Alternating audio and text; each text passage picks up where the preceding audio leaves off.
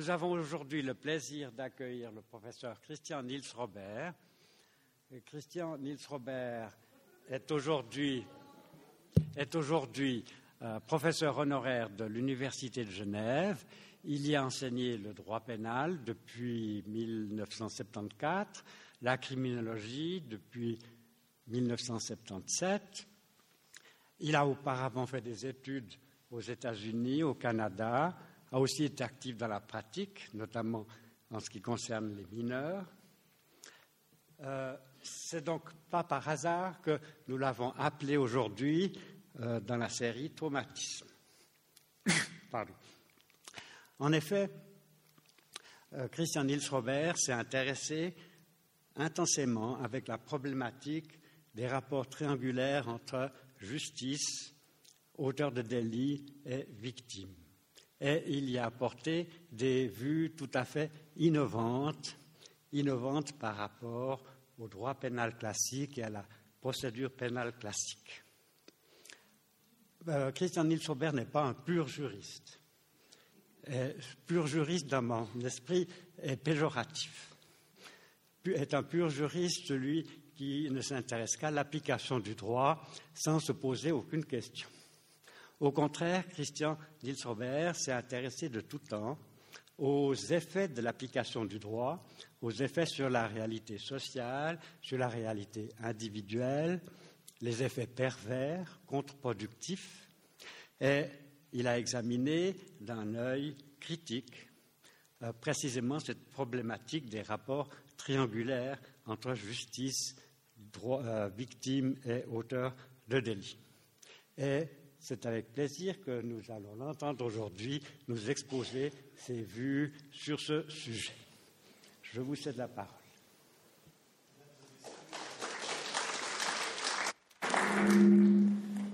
Mesdames et Messieurs, chers euh, collègues, euh, sollicités par un éminent collègue de Lausanne, mais aussi conforté, semble-t-il, par quelques amitiés lausannoises, j'ai fini par accepter de vous rencontrer euh, aujourd'hui. J'espère que nous aurons le temps aussi de, dialoguer après mon exposé. Je voudrais, mettre en exergue de cette, euh, de cette, présentation les titres de deux ouvrages afin qu'immédiatement vous saisissiez euh, le cadre général dans lequel nous avons fait une étude euh, sur les traumatismes de la victime quand elle passe à travers le système pénal. C'est tout d'abord la Société des victimes de Guillaume Erner et le temps des victimes de Caroline Eliachev et La Rivière.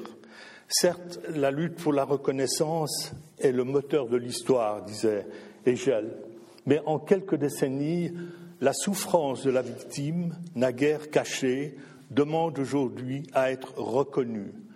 Chaque jour qui passe nous annonce une nouvelle loi mémorielle, nous annonce le pardon d'une éminence politique ou la repentance de quelque autorité religieuse.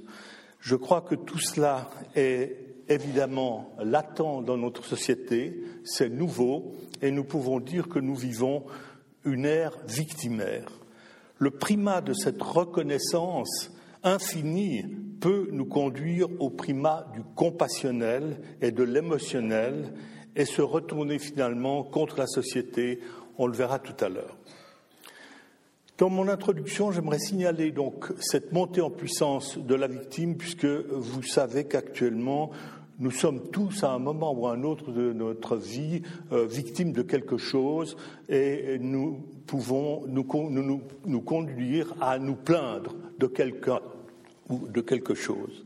Ce considérable élargissement euh, des droits de la victime qui a suivi cette ambiance générale a touché aussi le procès pénal à partir des années 90.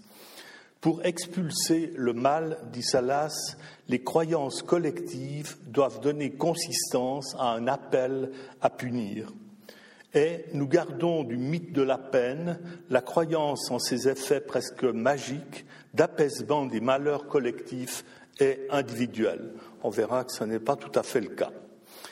La pression victimaire qui se lie euh, indéniablement au populisme affecte directement un principe sacro-saint du procès pénal, la présomption d'innocence.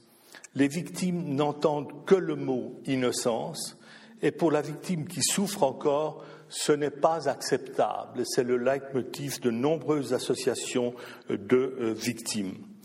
Donc nous allons voir l'affrontement dans la justice pénale lorsque la victime désire s'y confronter et obtenir un résultat qu'elle n'obtiendra quasi jamais.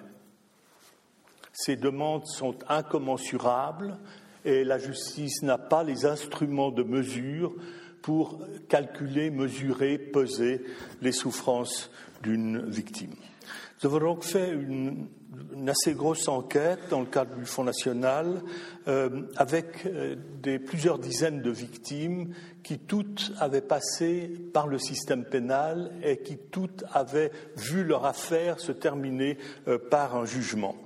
Nous avons choisi pour ce faire des victimes qui avaient été touchées au plus profond d'elles-mêmes, c'est-à-dire des atteintes à l'intégrité physique, des atteintes à l'intégrité sexuelle et des victimes de violences dans le cadre du couple cohabitant.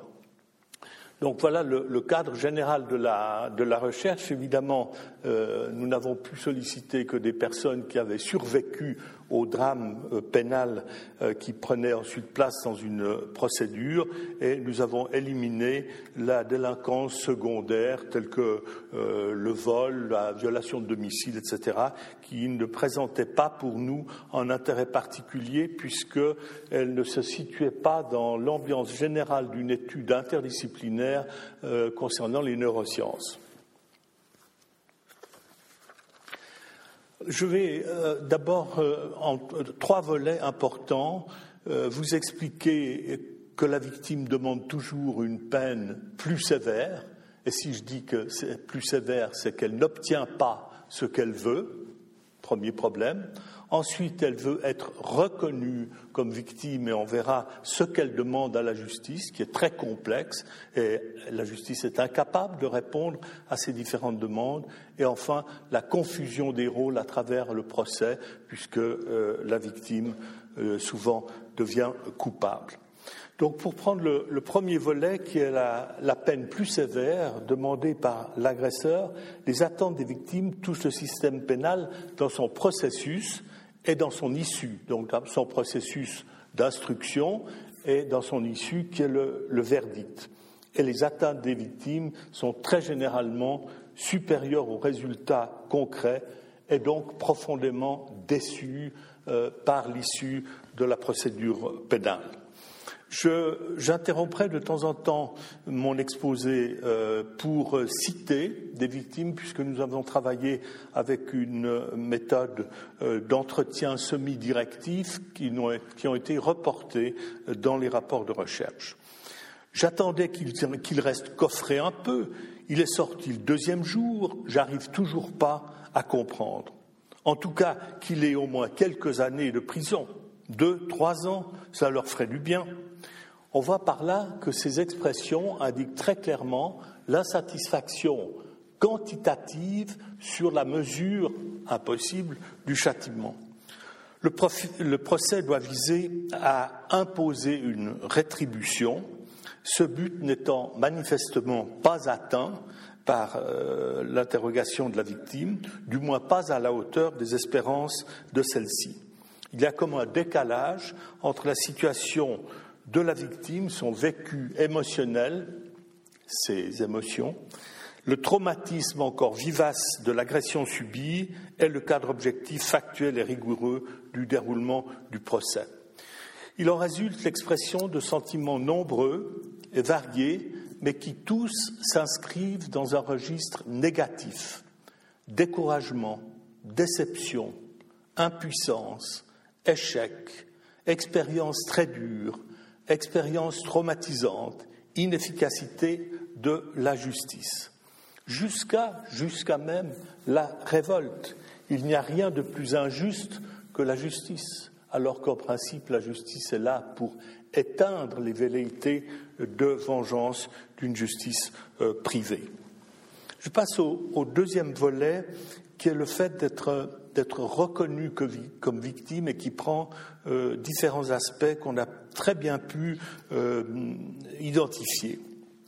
Il y a d'abord une requête en individualisation. La victime veut être reconnue. Elle a une exigence d'écoute, d'attention, et nombre de victimes déclarent ne pas avoir été entendues. Nombre de victimes se déclarent euh, incomprises du juge ou des magistrats qui sont occupés de leurs affaires et n'ayant jamais eu l'opportunité réelle de donner leur version des faits ou de ne pas avoir été cru, ce qui est encore pire. J'avais l'impression que j'étais devant un mur d'incompréhension, le cite. Les victimes expriment le besoin que leur souffrance soit reconnue par les institutions judiciaires et la société tout entière. Mais ce n'est pas le but ni l'objectif du système de justice pénale. J'étais un, peu, un peu étonné qu'il donne que six mois de sursis, parce que j'ai trouvé que c'était quand même assez grave et qu'il m'avait fait beaucoup de mal, mais peut-être que pour eux, ça n'était pas si grave que ça. L'oubli pour la victime semble impossible et encore plus fortement impossible quand la victime a traversé un processus euh, judiciaire jusqu'au jugement. Le statut de victime devient un stigmate immuable et un statut social qui ne s'estompe pas dans le temps. Les attentes de la victime renvoient à la nécessité euh, d'une prise en charge spécialisée qui soit en adéquation avec les besoins, les vécus spécifiques à leur expérience les attentes quant à l'individualisation de la prise en charge judiciaire de la victime sont accompagnées d'un besoin que la peine soit également calibrée à la hauteur de la souffrance de la victime. Mais avec quelle échelle mesurer la souffrance comparée à la peine? Il n'y a pas d'échelle de la souffrance, il y a bien une échelle des peines, mais les deux ne sont absolument pas reportables l'une à l'autre. Un deuxième élément de l'individualisation que requiert la, victime, c'est une empathie euh, compassionnelle. La, victime demande une relation euh, à la justice. Ce type de discours renvoie à la nécessité d'établir une relation interpersonnelle. L'attente exprimée ici est, est, que la pénétration, la compréhension de la subjectivité de la victime puisse constituer une partie intégrante du travail de la justice, donc du procès. Et vous imaginez bien que, là encore, la justice n'a pas à s'investir dans des relations interpersonnelles et émotives pour comprendre dans sa totalité le drame qu'a vécu euh, la victime. Que vous soyez là, calme, à écouter ce qui se passe, vous n'êtes pas victime. Il faut faire victime, il faut pleurer, la participation au procès est donc un processus douloureux et intimidant au point qu'on a pu parler, et nous ne sommes pas les seuls à rappeler ceci, que le procès est une victimation secondaire. Donc en plus de la victimation primaire par le, crime commis, la victime subit une victimation secondaire à travers le procès. Et c'est vrai que l'indifférence voire parfois l'agressivité de certains acteurs pénaux, par exemple les avocats, sont vécus comme profondément blessantes et susceptibles de raviver des plaies victimaires si difficiles à cicatriser. Le résultat, c'est qu'on est tellement meurtri et blessé dans le profond de soi-même qu'on ne peut même pas se défendre. Des sentiments très fortement négatifs vis-à-vis de l'expérience de justice caractérise donc tous ces récits. La prison, mais il doit attendre une place se libère pour y entrer. Pour moi, c'est comme si quelqu'un se moque de moi. Un sentiment d'inversion des rôles aussi apparaît, euh, sur lequel je reviendrai, et où la victime devient coupable et fautive. Mais je reviendrai sur ce point euh, tout à l'heure. La perspective d'une relation dans la justice pénale est une perspective absolument sans issue. Les contacts avec la justice et les acteurs et ces acteurs devraient être rassurants et devraient apporter lors de la démarche de justice de l'encouragement et de la compréhension, mais la victimation secondaire est souvent évoquée à cause des comportements insensibles et indifférents à la souffrance de la victime. L'accent ici est mis sur la responsabilité de l'auteur et de la société.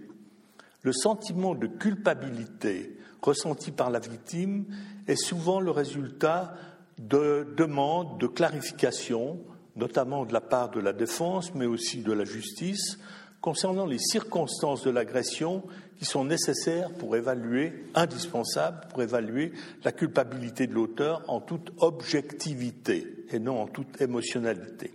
La victime ressort de cette expérience avec l'impression de n'avoir pas été respectée, ignorée et exclue d'un système qui ne l'a ni compris ni aidé. Il s'agit de, pourtant, à travers la justice, et certains le prétendent, recouvrer le sentiment de soi ainsi que la relation à autrui. Mais encore une fois, ce n'est pas la justice qui peut faire ce travail thérapeutique. La justice n'est pas une thérapie. Et troisième point que j'ai pu repérer dans les discours de ces, victimes, c'est euh, la validation des actes subis il faut en fait avoir, à travers la justice et le processus judiciaire, une sorte de, saut, de tampon, comme quoi réellement la victime a été euh, agressée, euh, blessée, euh, violentée ou violée. Dans ce type de discours, le recours à la justice est vu comme avant tout comme un moyen de valider la vérité de la violence subie et de la dénoncer devant tout le monde, Coram Populo. Qu'elle le déclare, qu'elle le reconnaisse coupable, dit cet homme, que la vérité soit faite, qu'il soit pointé du doigt, qu'il ait honte, qu'il ne recommence pas. Ou j'ai fait tout ça pour qu'on reconnaisse ce qu'on m'avait fait. Et le procès ne m'a pas donné satisfaction sur ce point. La vérité de la victimation n'équivaut pas à la vérité judiciaire qui dépend de l'existence de faits objectifs et vérifiables et non d'éléments émotionnels, émotifs et d'ordre psychologique. La recherche, la reconnaissance de vérité sont des attentes caractéristiques alors que la sanction infligée à l'auteur n'est pas essentielle. Mais la condition d'objectivité et la nécessité de preuves qui fondent la vérité judiciaire se heurtent souvent à cette vérité subjective et autoreportée de la victime, se heurte souvent à son, à son émotivité avec des moyens qui ne sont pas du tout à la hauteur des attentes subjectives de celle-ci. De plus, le besoin de faire éclater la vérité au grand jour est le symptôme d'une volonté plus générale de vouloir avoir une certaine maîtrise sur le processus pénal et son dédoublement, à tout le moins incontrôlable pour la victime, effectivement, puisque tout cela se passe dans un temps qui n'est pas maîtrisé par la victime. Elle ne sait pas quand le processus va se prolonger, être suspendu, euh, être achevé par un jugement. Donc la victime euh, est en fait dans un système qu'elle ne contrôle absolument pas et elle souffre de cette absence de, de contrôle.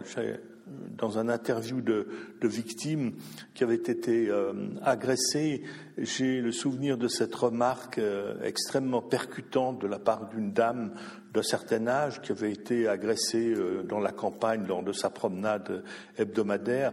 À la fin de l'entretien, je, je, lui ai demandé, mais au fond, quel est votre pire souvenir de ce que vous avez vécu jusqu'à présent? Elle m'a répondu, c'est les silences du juge pendant l'instruction de mon affaire. Elle n'a pas du tout rapporté sa rancune, sa vengeance sur l'acte commis contre son intégrité corporelle, mais l'incompréhension, le silence, euh, la distance que le magistrat avait par rapport à elle. Un dernier point important dans ce, quatuor d'éléments à propos de la reconnaissance euh, de, de, la victime, au sens où euh, Axel Honnête en, parle dans ses écrits, c'est aussi une demande de neutralisation, voire de prévention. C'est clair que quand on s'adresse à la justice en tant que victime, on attend qu'elle ait les moyens de neutraliser ou en tout cas d'empêcher euh, qu'un auteur recommence euh, certains actes ou d'autres actes dans un comportement de euh, récidive hétérogène ou homogène, répétition de mêmes infractions ou au contraire répétition de nouvelles infractions d'un nouveau genre. Cette vision met en avant une attente que la justice réponde à la violence en la faisant cesser par la neutralisation immédiate de l'auteur la victime fait souvent face à une justice qui est incapable, elle encore, de répondre promptement et efficacement à ce besoin, et le manque de compréhension de l'urgence de la situation ou le manque de moyens procéduraux caractérise le vécu reporté de la réponse. Cette euh, idée de neutralisation, prévention est très relevée euh, dans le cadre des violences domestiques où les, compagnes euh, espèrent de la justice pénale euh, une modification du comportement du, compagnon ou une neutralisation au moins temporaire, mais c'est toujours temporaire dans la justice pénale, de la personne euh, qui la violente quotidiennement à la maison.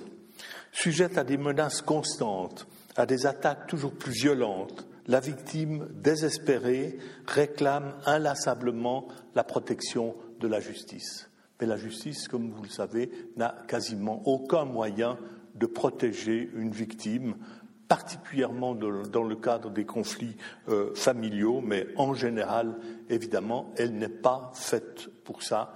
Et il y a éventuellement euh, la police avec une efficacité très, très limitée euh, qu'elle est bien incapable d'ailleurs d'assumer euh, pleinement. La neutralisation définitive de l'auteur pour être protégé une fois pour toutes est la finalité de la justice qui ressort des témoignages de ses compagnes violentées. La conviction profonde que la justice ne répond pas à une demande de protection légitime et qu'elle fait courir par là des risques inutiles à la victime. C'est le retour à la maison d'un accusé de, de violence euh, domestique, le retour euh, tragique et la reprise des, violences avec parfois quand même une espèce de complicité maladive de la part de la, de la compagne qu'on connaît bien en, en psychologie. On se bat avec l'espoir qu'il me croit et il est libre comme l'air quand il sort pour recommencer. Donc il y a dans les démarches que font ces, femmes euh, et ces hommes, car les hommes sont aussi battus, une perspective utilitariste, la condamnation de l'auteur considérée aussi comme un moyen de protéger la société. Je que tout le monde, vous et moi, nous croyons, en tout cas on nous dit que euh, la justice pénale euh, est là pour protéger, pour nous protéger dans la société. Personnellement, j'ai assez peu de conviction dans cette direction et euh, je pense que je ne me sens pas protégé particulièrement par la justice pénale ni par la police, mais par les liens que j'entretiens avec mon entourage. C'est qu'ils vont le lâcher et il va recommencer. Décrit comme une personne malade, il devrait bénéficier de soins appropriés. Or, il n'y a pas de thérapie particulière pour les violences euh, domestique et conjugal. Même maintenant que je le sais enfermé et qu'il ne sort pas, en tout cas pour un moment, la peur, je l'ai toujours. La détermination de ne plus le laisser dominer, car il y a un dominant et un dominé dans ce rapport, est tellement forte qu'elle peut mener la victime à vouloir se protéger, quoi qu'il en coûte, avec les dérives possibles vers une justice privée et une vengeance qui, en principe, devrait être éliminée de notre société par précisément le fonctionnement de la justice pénale. Cette vision de neutralisation et de, protection domine donc chez les victimes de violences post-séparation euh, pour des personnes qui se sont fréquentées, qui n'ont pas nécessairement cohabité, mais enfin qui ont euh, vécu certains événements ensemble et qui sont victimes de harcèlement, de stalking, de menaces de surveillance, de filature, de téléphones répétitifs et d'attaques répétées. La nécessité pour ces victimes que la justice intervienne rapidement et efficacement est primordiale si on veut éviter que la victime subisse des violences graves ou même euh, mortelles. On sait d'ailleurs que certaines violences domestiques réprimées finissent euh, à plus ou moins long terme par les homicides. Pourtant, la justice ne semble pas répondre à cet impératif ou prendre la mesure du danger qu'elle encourt. La difficulté de la justice à répondre adéquatement à son besoin de protection immédiate, l'impuissance de la victime peut donc la pousser, à vouloir se protéger elle-même, et c'est encore, et il faut le souligner, le danger d'une justice euh, privée. Justice, protection, neutralisation, protection, c'est assez proche dans le discours de nos, victimes, mais la victime se, tourne vers la justice par nécessité de provoquer un changement chez l'auteur. La victime pense qu'avec une procédure, avec un rappel à l'ordre, un rappel à la loi, comme disent les Français, l'auteur cessera ses violences. La dénonciation des actes de violence dans la sphère publique a pour but recherché de faire réagir le conjoint ou le partenaire violent. Il s'agit de le ramener à la raison, hein, tenter de le ramener à la raison par la condamnation et non de le sanctionner par une peine. Dans ce groupe de victimes-là, la peine n'est pas absolument désirée, mais plutôt le changement de comportement par ce rappel, euh, on va reprendre l'expression française, ce rappel à la loi de la procédure euh, qu'est la procédure euh, pénale. Mais la justice ne répond souvent pas adéquatement aux attentes des victimes qui s'adressent à elle, car les demandes des victimes sont ambiguës. La nécessité d'une action de la part de la justice pour se sentir protégée s'oppose évidemment à leur exigence que l'auteur ne soit pas sanctionné pénalement. Donc, requête ambiguë. Ces requêtes contradictoires laissent la justice complètement perplexe, démunie et rendent la protection de la victime difficile. J'ai été parler avec le juge avant qu'il rende son jugement. Je ne veux pas qu'il reste en prison. Il m'a répondu très sérieusement Écoutez, maintenant, ce n'est pas à vous de décider c'est nous qui allons décider s'il reste ou non en prison. Alors, je n'ai plus rien dit. Un sentiment profond d'abandon et d'inutilité des démarches ressort face à l'inaction pénale, l'impression qui domine est d'avoir fait beaucoup, investi beaucoup de temps et d'énergie dans une démarche dont l'aboutissement n'amène pas à la sérénité et non plus à la sécurité espérée. La confiance en la justice est fortement ébranlée par l'expérience de la victime. La figure de la justice protectrice et impartiale se transforme en une institution qui a perdu sa légitimité et qui peine à se faire respecter. Je me suis dit que je n'avais rien à attendre de la justice. La justice est incapable de me protéger. La reprise du pouvoir par la, par la victime dans la relation euh, auteur-victime dominant-dominé implique aussi que la justice tienne compte de ses souhaits quant à la suite à donner à la plainte. La sanction pénale et particulièrement l'infliction d'une peine de prison ne sont pas toujours souhaitées par les victimes ce qui provoque aussi des insatisfactions quant à la façon dont la justice répond aux attentes des victimes, puisqu'elle ne comprend pas exactement qu'il y a une ambiguïté totale dans la sollicitation de la justice euh, pénale. Et dans le troisième euh, volet dont j'aimerais parler, la confusion euh, des, rôles, euh, j'aimerais dire qu'effectivement la procédure est un endroit où il peut y avoir au cours des actes d'instruction et de jugement un renversement, une inversion des, rôles entre la victime et l'auteur, et cela ressort très clairement des témoignages. Ils décrivent ces témoignages un renversement des logiques pénales, la victime qui s'engage envers et contre tout dans un combat long et douloureux afin de dépasser son tourment, s'oppose à un auteur dont on excuse le comportement, disons qu'on essaye de le comprendre, et qui ne subit pas l'opprobre qui lui est dû. Oui, que c'est moi le coupable.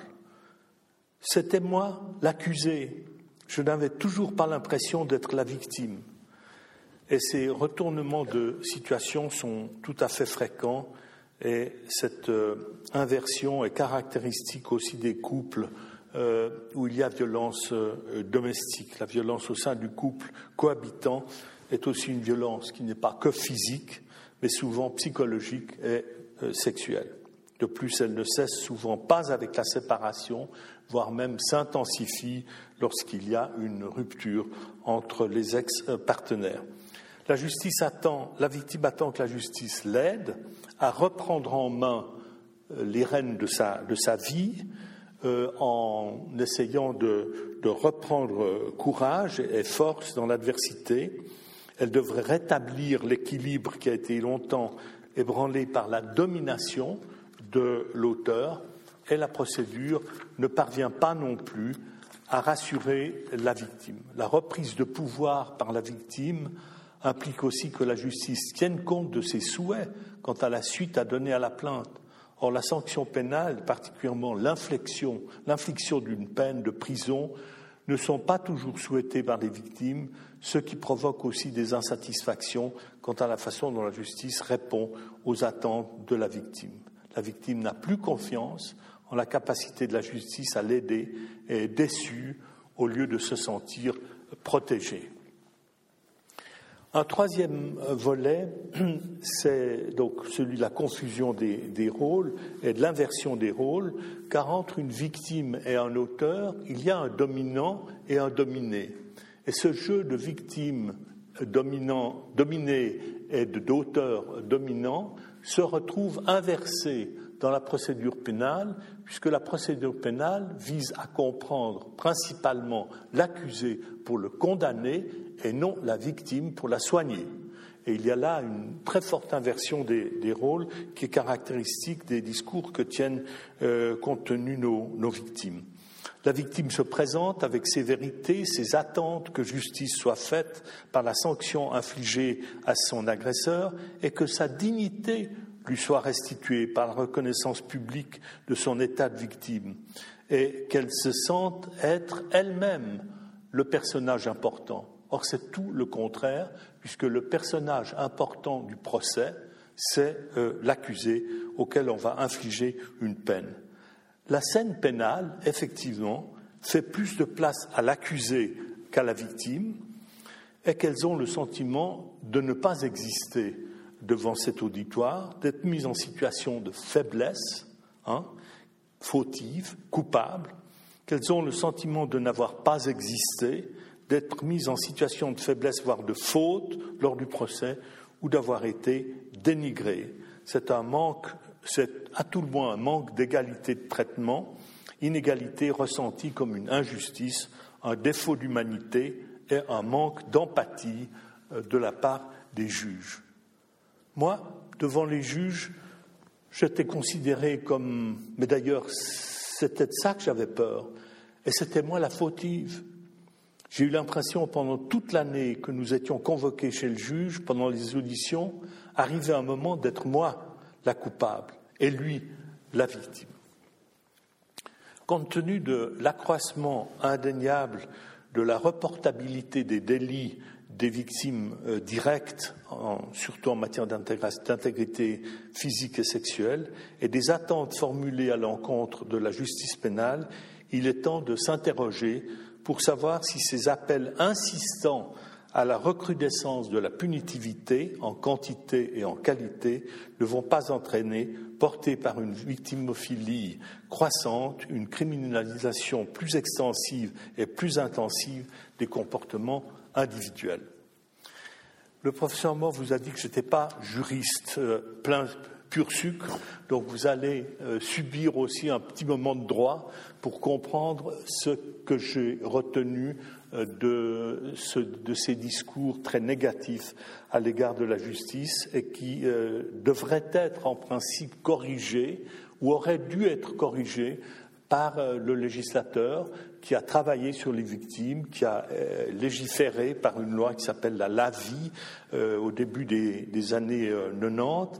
Lors de la consultation fédérale sur le projet de cette loi, l'université, enfin la faculté de droit, donc ma faculté, a été la seule à répondre totalement négativement concernant ces améliorations prétendues pour le sort de la victime dans le procès pénal.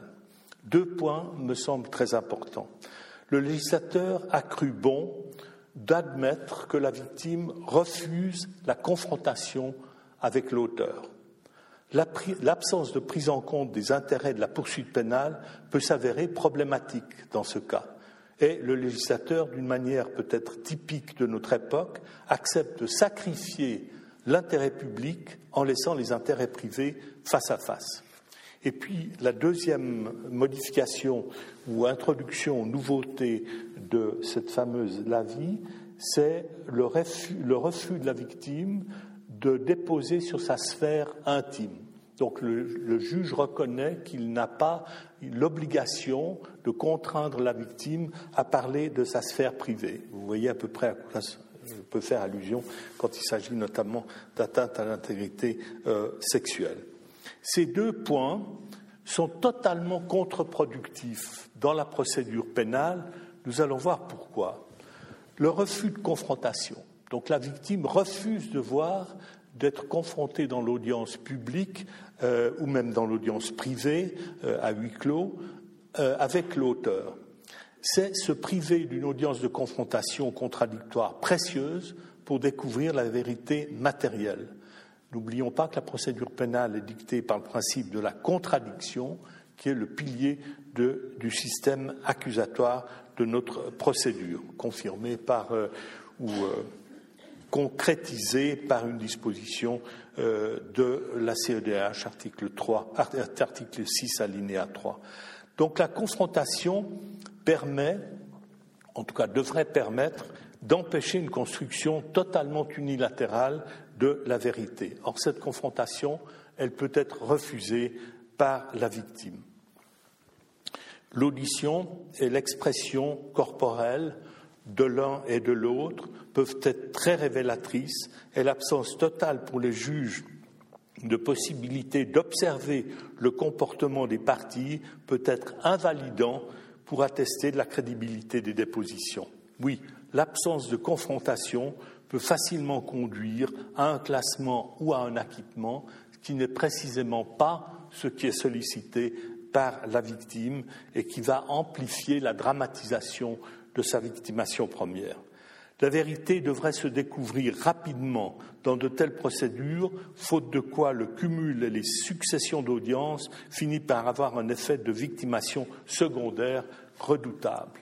Et le deuxième point que le législateur a cru, euh, euh, un peu naïvement, d'introduire pour euh, favoriser les victimes, pour faire de la victimophilie, comme je dis, c'est le refus de déposer sur sa sphère privée.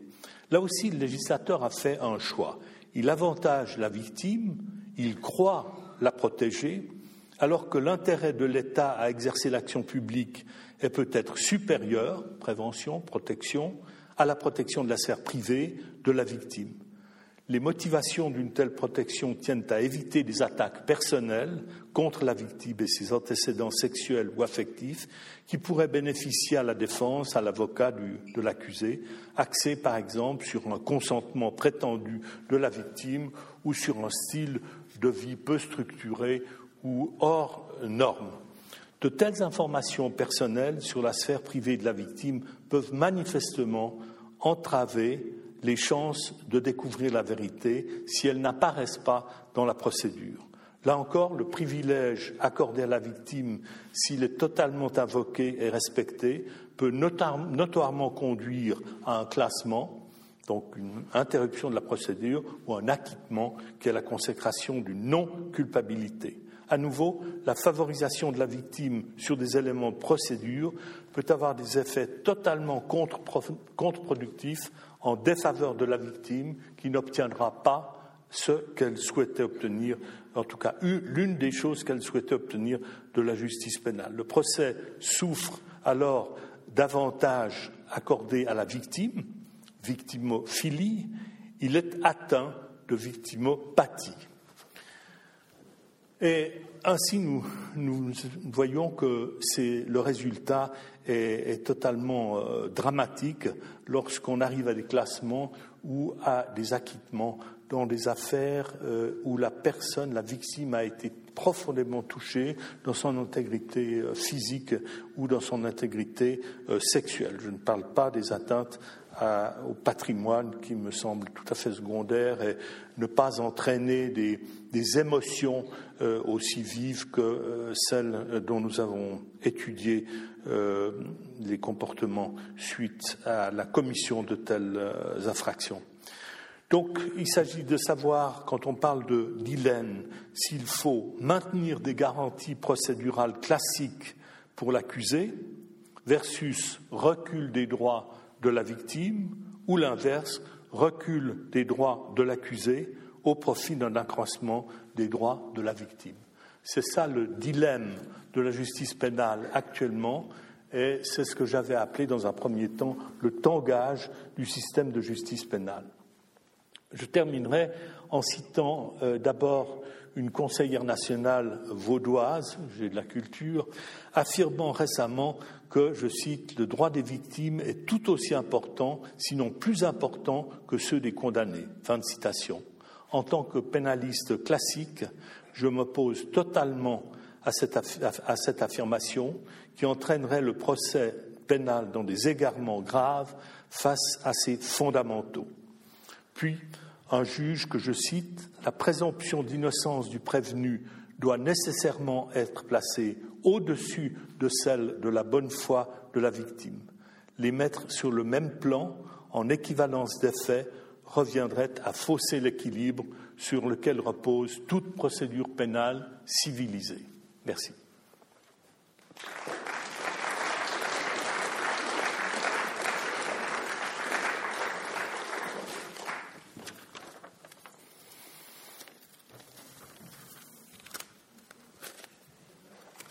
Je remercie le professeur euh, Robert de son exposé qui a abordé euh, une foule de questions et a apporté euh, un éclairage peut-être nouveau sur ce qu'est un procès pénal. Il y a sûrement des questions.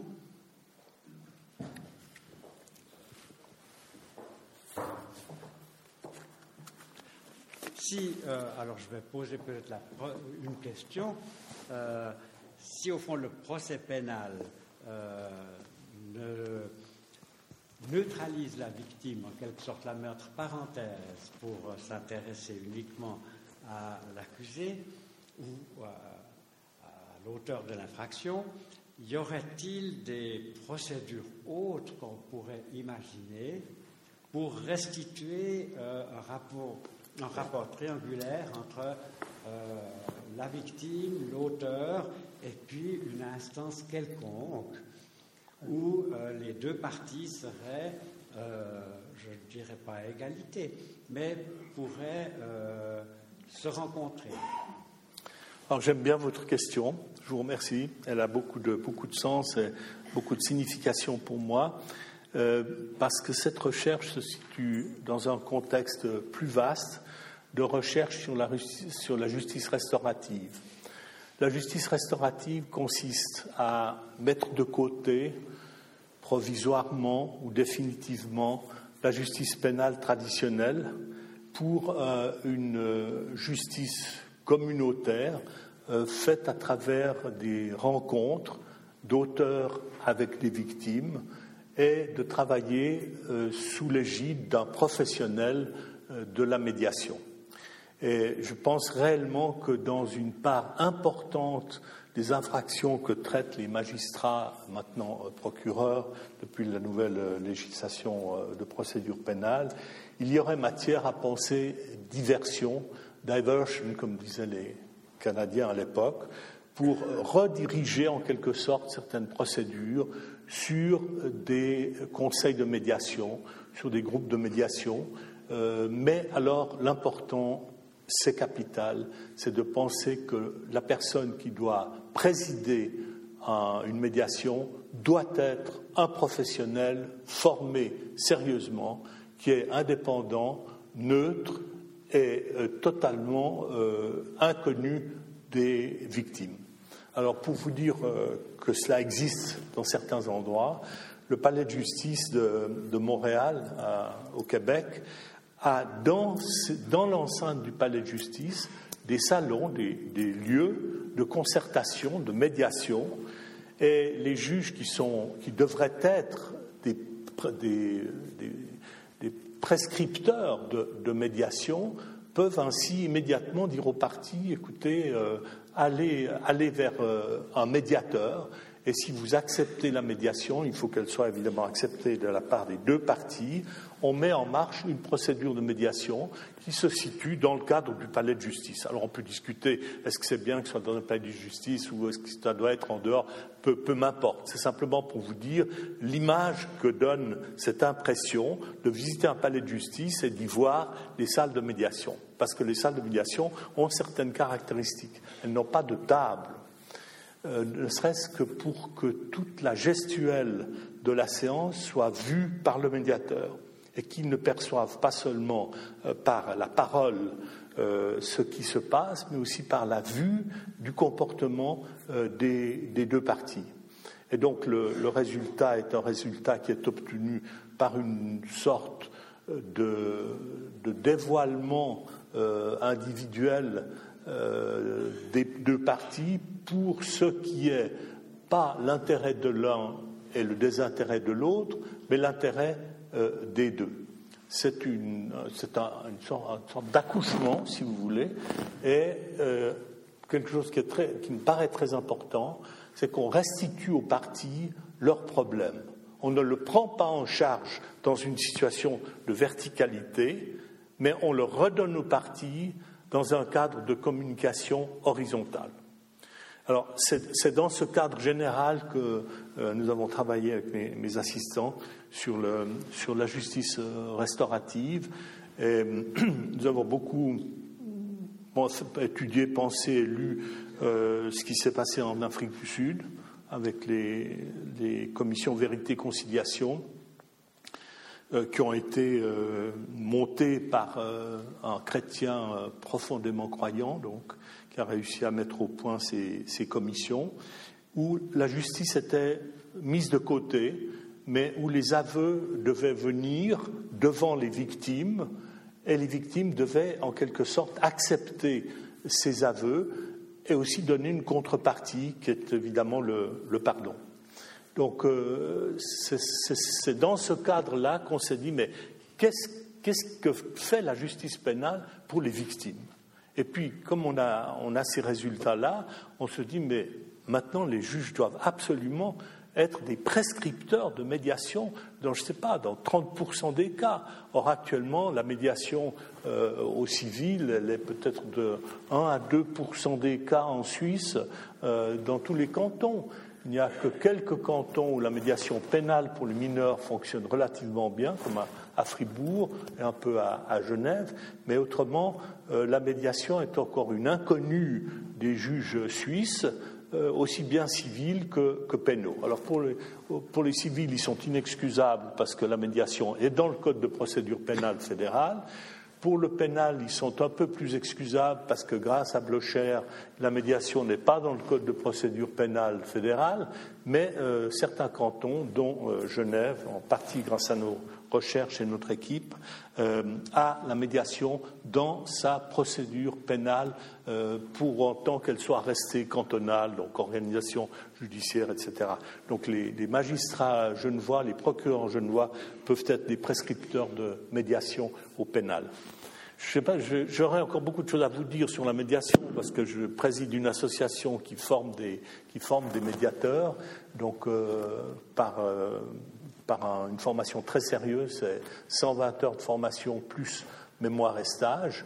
avec des professionnels de la formation d'adultes et des professionnels de la, de la médiation et nous essayons de, promouvoir autant que possible auprès des juridictions pénales et civiles euh, la solution de, la médiation.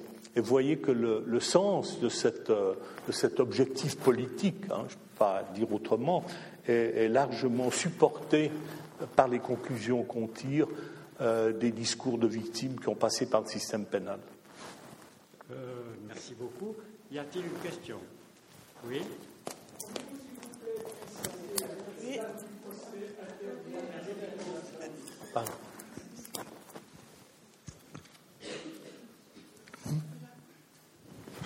alors j'y vais. Euh, est-ce qu'il y a beaucoup de recours Est-ce que les recours apportent certaines lumières sur les déséquilibres inévitables de la justice Ah oui, bon. Alors vous posez la question des recours. On a étudié des procédures de première instance euh, et pas des, procédures de, recours. En fait, dans ces affaires-là, euh, la victime est tellement victimée secondairement par la procédure que c'est rare que, les, avocats les incitent à, redoubler, à en remettre une couche en, appel. Hein. Et, puis de toute façon, la recherche a été faite avant l'introduction de la procédure pénale qui admet les appels. Donc euh, il n'y avait que le recours euh, de droit euh, cassation. Alors on ne va pas en cassation après des affaires de ce genre.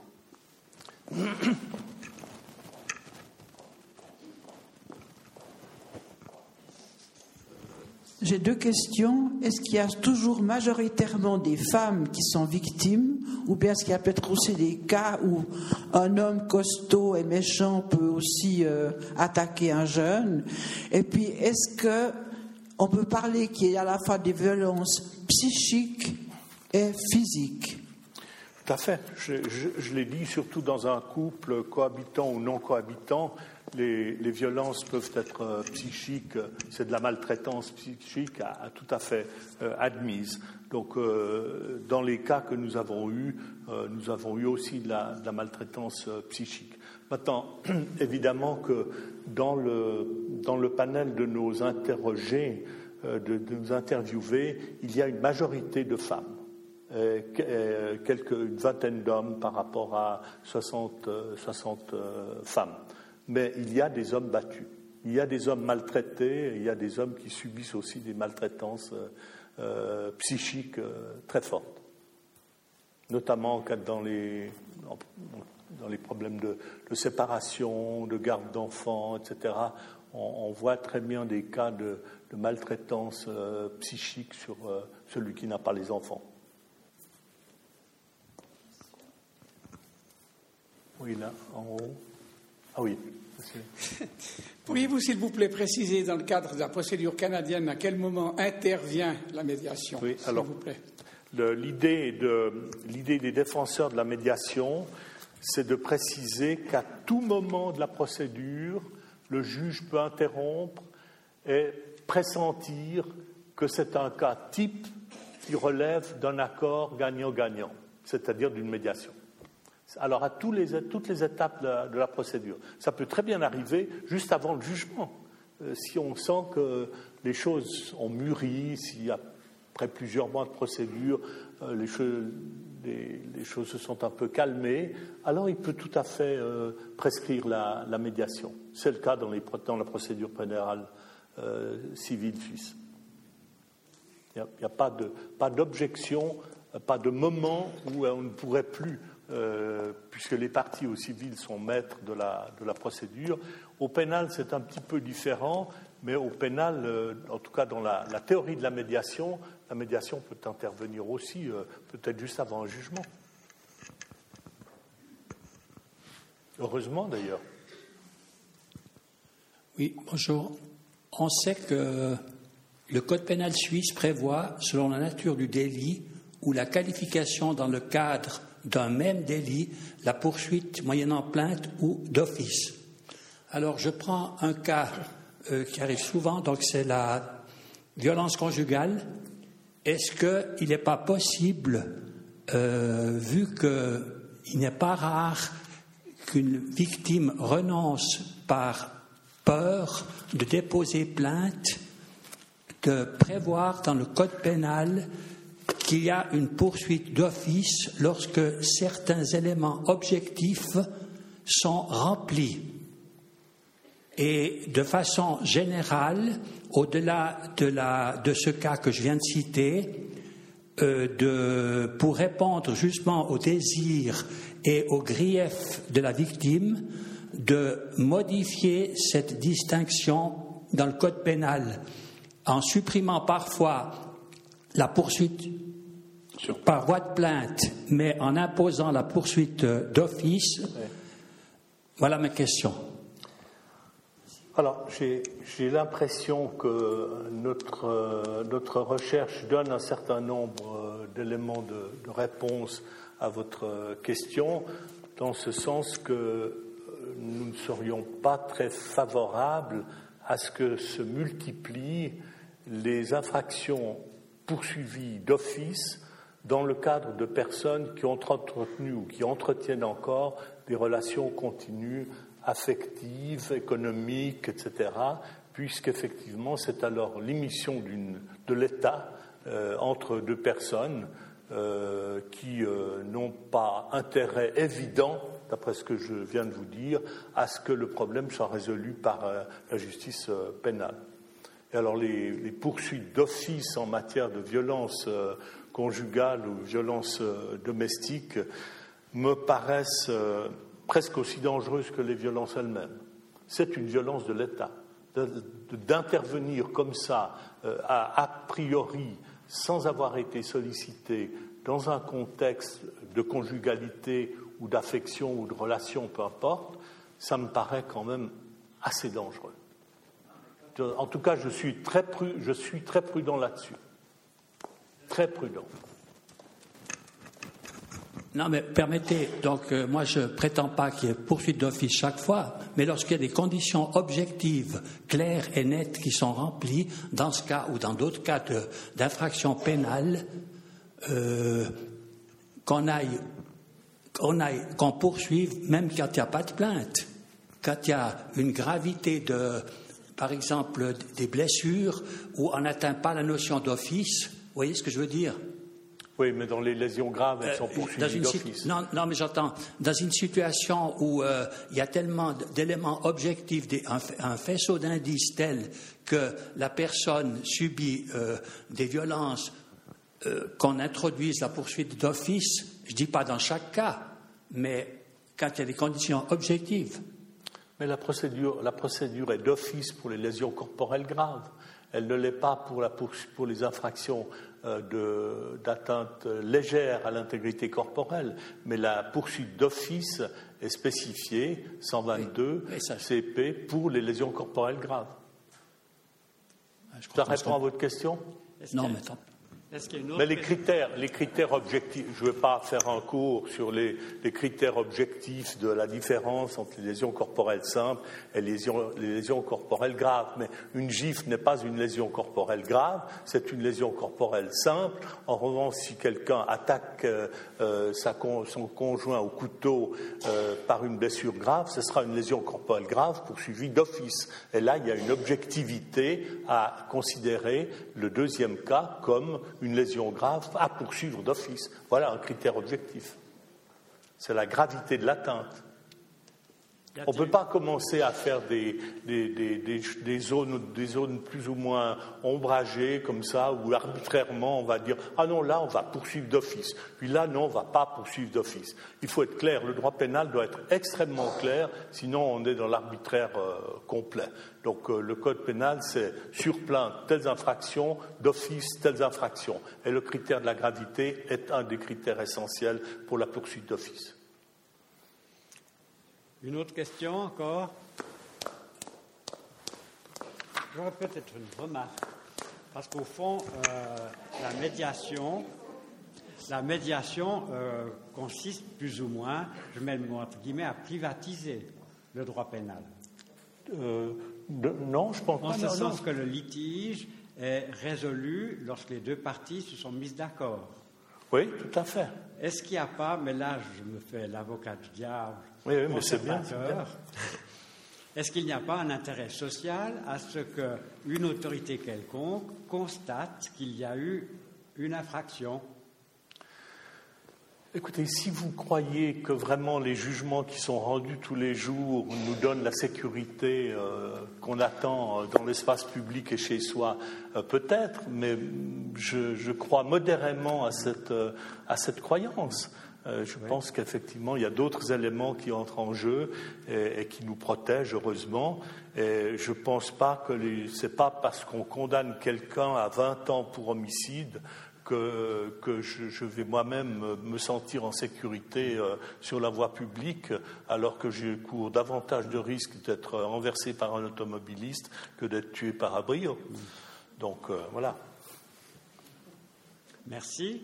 Oui. Oui, pourriez-vous nous donner quelques précisions sur la formation des médiateurs que vous avez organisé Oui. Alors, je vous dis, c'est un, cours qui est donné par des, des personnes qui ont une formation pour la formation d'adultes. Donc ils, sont, ils, ont suivi une formation soit dans une faculté de, psycho, euh, soit dans une faculté de sciences d'éducation, et ils sont diplômés, certifiés, formateurs d'adultes. Sur la base de ça, ils s'engagent dans un processus de formation euh, que nous avons modélisé, qui est de 120 heures euh, pendant à peu près une année et demie, deux ans, plus un stage auprès d'un médiateur et un travail de mémoire. Et après cela, il y a un certificat. Mais un certificat, actuellement, on ne sait plus tellement ce que c'est depuis Bologne. Donc, ce qui se passe avec euh, notre association, c'est que nous établissons des ponts avec les hautes écoles, avec les HES, euh, pour nous adapter aux exigences euh, des crédits, c'était c'était c'était bon, bref, Bologne quoi. Et donc maintenant on va parler de certificat, diplôme, master. Et donc on a déjà trois, on a deux accords avec la HES d'Yverdon, euh, la HES en engineering où on a euh, donc un enseignement de médiation qui fonctionne très bien médiation inter-intra-entreprise, donc c'est plutôt des, chefs d'entreprise, des RH qui, suivent ce cours. Et on a également un accord avec euh, l'HES de travail social de Genève sur la médiation famille, plus spécifiquement familiale. Parce que vous avez, il faut être médiateur, il faut encore euh, lui demander qu'est-ce qu'il qu'est-ce qu'il connaît, n'est-ce pas? Vous ne pouvez pas être médiateur civil, pénal, administratif, environnement, voisinage, etc. Il faut des spécialisations. Alors nous avons des cours de spécialisation. il y a un cours général, médiation généraliste, et ensuite des cours de spécialisation. Alors famille, inter, intra, entreprise, euh, euh, euh, famille internationale, les problèmes d'enfants qui partent avec un parent à l'étranger ou le service social international doit intervenir. Là aussi, on travaille sur ces, problèmes-là qui posent des problèmes de formation juridique et pas seulement des problèmes de formation de médiation, mais aussi des.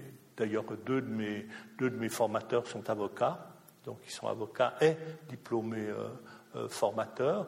Et il y a à peu près tous les deux ans des volets pour, la Suisse romande hein, exclusivement d'une vingtaine de, candidats certifiés?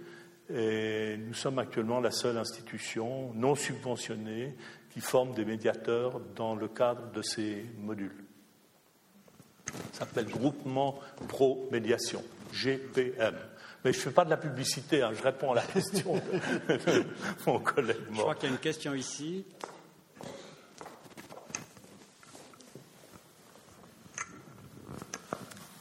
Pourriez-vous vous exprimer sur ce qui a été mis en place pour les victimes qu'ont été les enfants placés? Alors, j'ai absolument pas travaillé ce, domaine. Je ne sais même pas qu'il existe des associations qui s'occupent euh, d'enfants placés. Vous faites allusion à quoi? Vous faites allusion à ces enfants qui auraient été placés il y a, il y a, 60 ans euh, Non, j'ai absolument pas étudié cette problématique. D'ailleurs, là, euh, je ne sais pas, je vais, je vais aussi me faire l'avocat du diable. je vous ai dit que j'étais très suspicieux à l'égard des lois mémorielles, des repentances et des pardons. Euh, donc je pense qu'on est en train de se flageller pour une situation qui a été effectivement vécue dramatiquement par des gens. Mais est-ce qu'il faut vraiment encore 80 ans après se fouetter pour ce qu'on a fait il y a 80 ans? Parce qu'il n'y a plus de limite, n'est-ce pas, avec les lois mémorielles. On a pratiquement chaque jour un événement qui commémore un fait passé pour lequel notre culpabilité collective est en jeu. Alors je crois qu'il faut cesser de, de regarder dans l'avenir dans le rétroviseur, il faut essayer de regarder devant soi, et je suis tout à fait opposé aux lois mémorielles.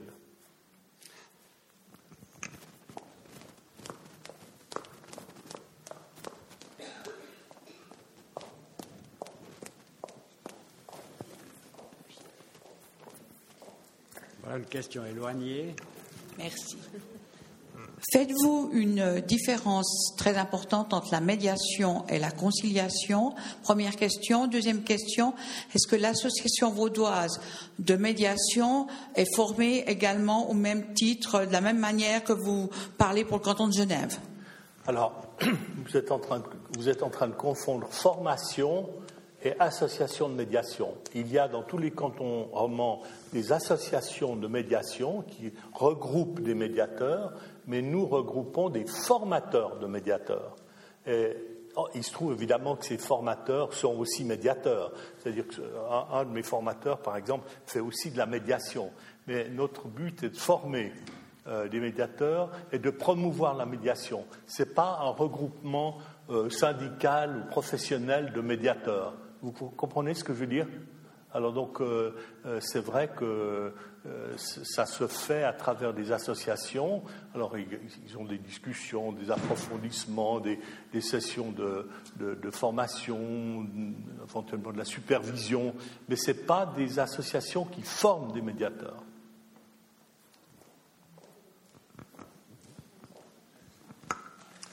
Je n'ai pas compris pourquoi vous vous opposez absolument à ce qu'a dit la conseillère nationale euh, vaudoise.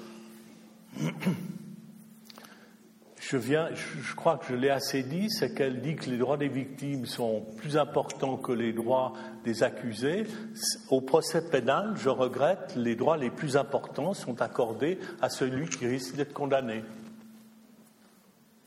C'est comme ça. C'est pas moi qui ai construit le procès pénal. Le procès pénal s'est construit au fil des, au fil des années. Euh, la victime a été, l'État a pris la place de la victime dans le, dans le procès pénal et la remettre maintenant dans un jeu qui est très très modélisé, très structuré, très normé, c'est une erreur. Elle n'est pas, ce, ce, ce modèle d'institution n'est pas fait pour donner des droits trop importants aux victimes. Vous voyez les résultats, c'est flagrant. juste une chose. Si une conseillère nationale dit ça, c'est en souhaitant faire modifier la, loi. Oui, alors elle, je, peux, imaginer que c'est pour ça. Ah oui, non, mais c'est jamais fini. Vous savez, le, le, sentiment victimaire, il est infini. Euh, on, ne parle que de ça. On prolonge les prescriptions, on rend imprescriptibles certaines, certaines infractions, on élargit le cercle des punissables dans le cadre du, terrorisme, on va changer euh, les lois sur le blanchiment en, élargissant la possibilité de réprimer un certain nombre de personnes. Enfin, on, va, la, machine pénale, le, code pénal est dans un emballement perpétuel depuis une trentaine d'années. Et je, m'élève la contre très, très vigoureusement. Euh, et cette personne, cette conseillère nationale, se situe euh, dans, un, dans un débat qui vise à mettre dans la loi l'information donnée à la victime d'une sortie de prison ou d'une fin de peine d'un accusé, d'un condamné qui aurait été précisément le bourreau de la personne en question. Alors, euh, la position modérée, qui n'est pas la mienne, c'est de dire la victime, oui, on va lui dire quand son, bourreau sort de prison, libération conditionnelle, fin de peine, sortie sèche euh, ou euh, semi-liberté, congé, etc. On va le lui dire.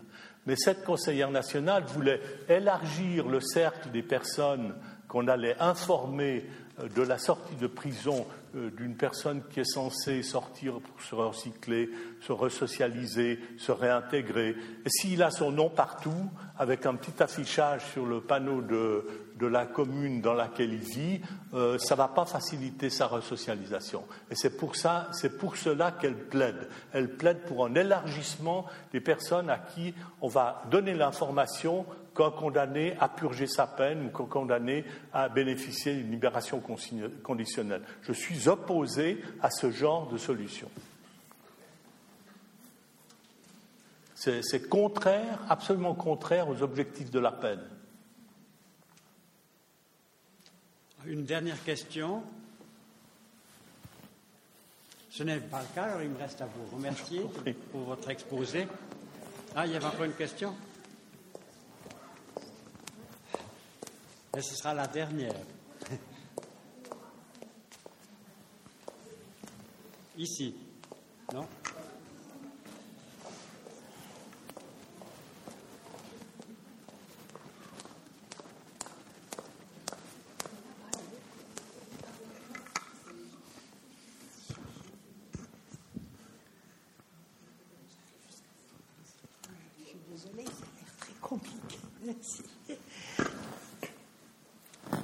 Je me pose la question au sujet des enfants et des ados qui peuvent être victimes à l'intérieur même de la famille.